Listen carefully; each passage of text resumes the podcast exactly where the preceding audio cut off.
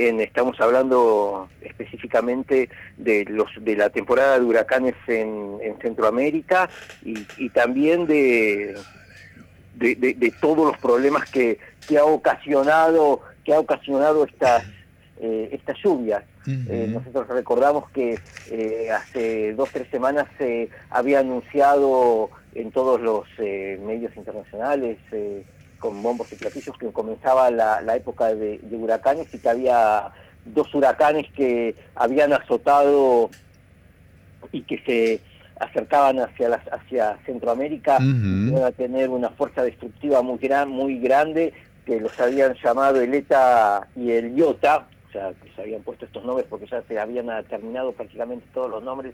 porque todos los, todos los años le van poniendo Claro, yo me acuerdo cuando era el niño, la niña, y después para ahí vinimos con un montón de nombres. Sí, sí, les van cambiando porque se les van terminando por, por parte por el cambio climático, pero también por la cantidad de, tormentas. Bueno, y habían anunciado que estas tormentas iban a ser eh, bastante fuertes para la región y bueno, estas eh, se estrellaron, afectaron afectaron a varios países de Latinoamérica y entraron de lleno al, país al que yo al que hacemos referencia en, el artículo que publicamos en el Nuevo Diario, que es eh, Honduras. Honduras. Sí, que estas eh, hace tres semanas, a principios de noviembre, eh, estallaron estas, estas, estas tormentas y prácticamente mandaron al país a la Edad Media. A ver, a ver, para, para, para, ahí, dame un segundo. Prácticamente mandaron al país a la Edad Media. ¿Me estás diciendo que se han quedado sin los servicios esenciales y sin el avance tecnológico? Eh, fue una lluvia que las impactó, al país de tal forma que eh, primero, bueno, al, haber dos, dos de estas tormentas seguidas y tener, eh, es un país, recordemos que Honduras es un país con 9 millones de habitantes, con una infraestructura muy débil, un país de los que se consideran eh, subdesarrollados, con, un, con problemas eh, migratorios muy grandes, con muchos problemas de corrupción, con, eh, con, con grandes problemas de infraestructura, bueno, y cayó toda esta tormenta sobre este país. Las tormentas fueron tan fuertes tan fuertes que produjeron, de, primero produjeron unos deslaves eh, tan grandes que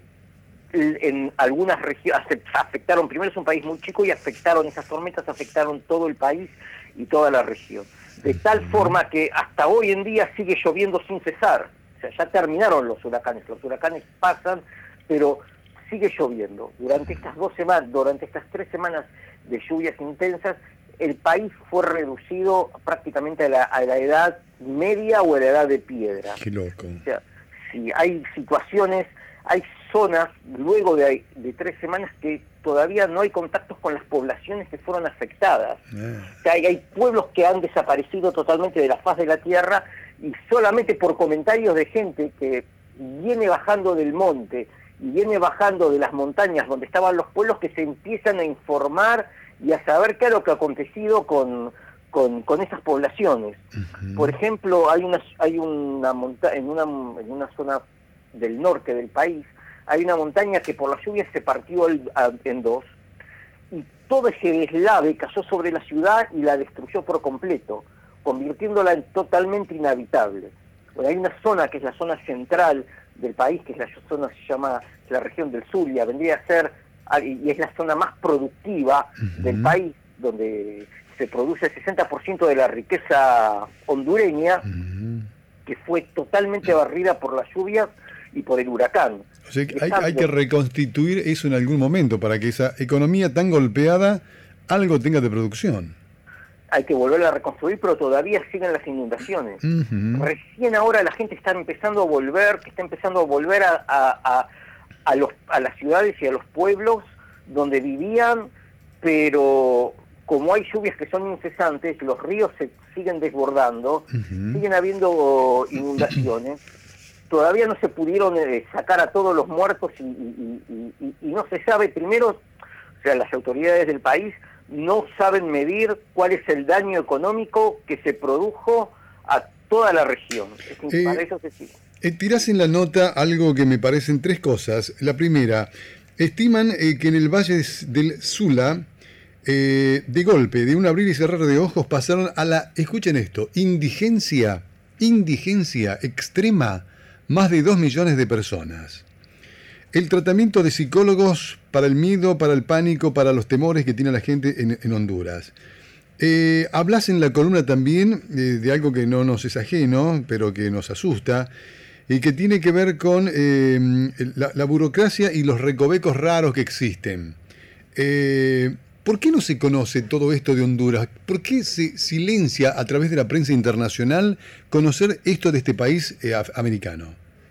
Bueno, esa es una muy buena pregunta y esa es la pregunta que todos nos hacemos y nos preguntamos cuál es el motivo, que nosotros no, no le encontramos una respuesta, más podemos pensar y podemos eh, a lo mejor eh, dar algún tipo de explicación de por qué esta región de Centroamérica y esta tragedia que golpeó a nuestro continente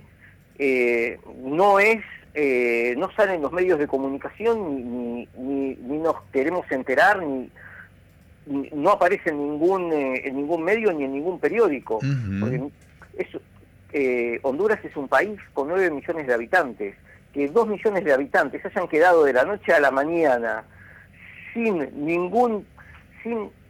quedaron sin electricidad, sin agua potable, con todas las casas y los villorios y, y los pueblos donde vivían totalmente arrasados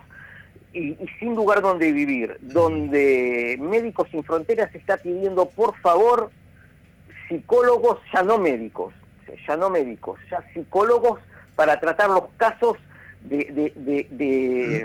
de, los ataques de pánico de la gente que ellos comentan, los, los, los, médicos voluntarios, dicen que la gente se pone a gritar de desesperación en medio de la noche por, eh, por las situaciones catastróficas que están viviendo, que todos, mucha gente están utilizando las carreteras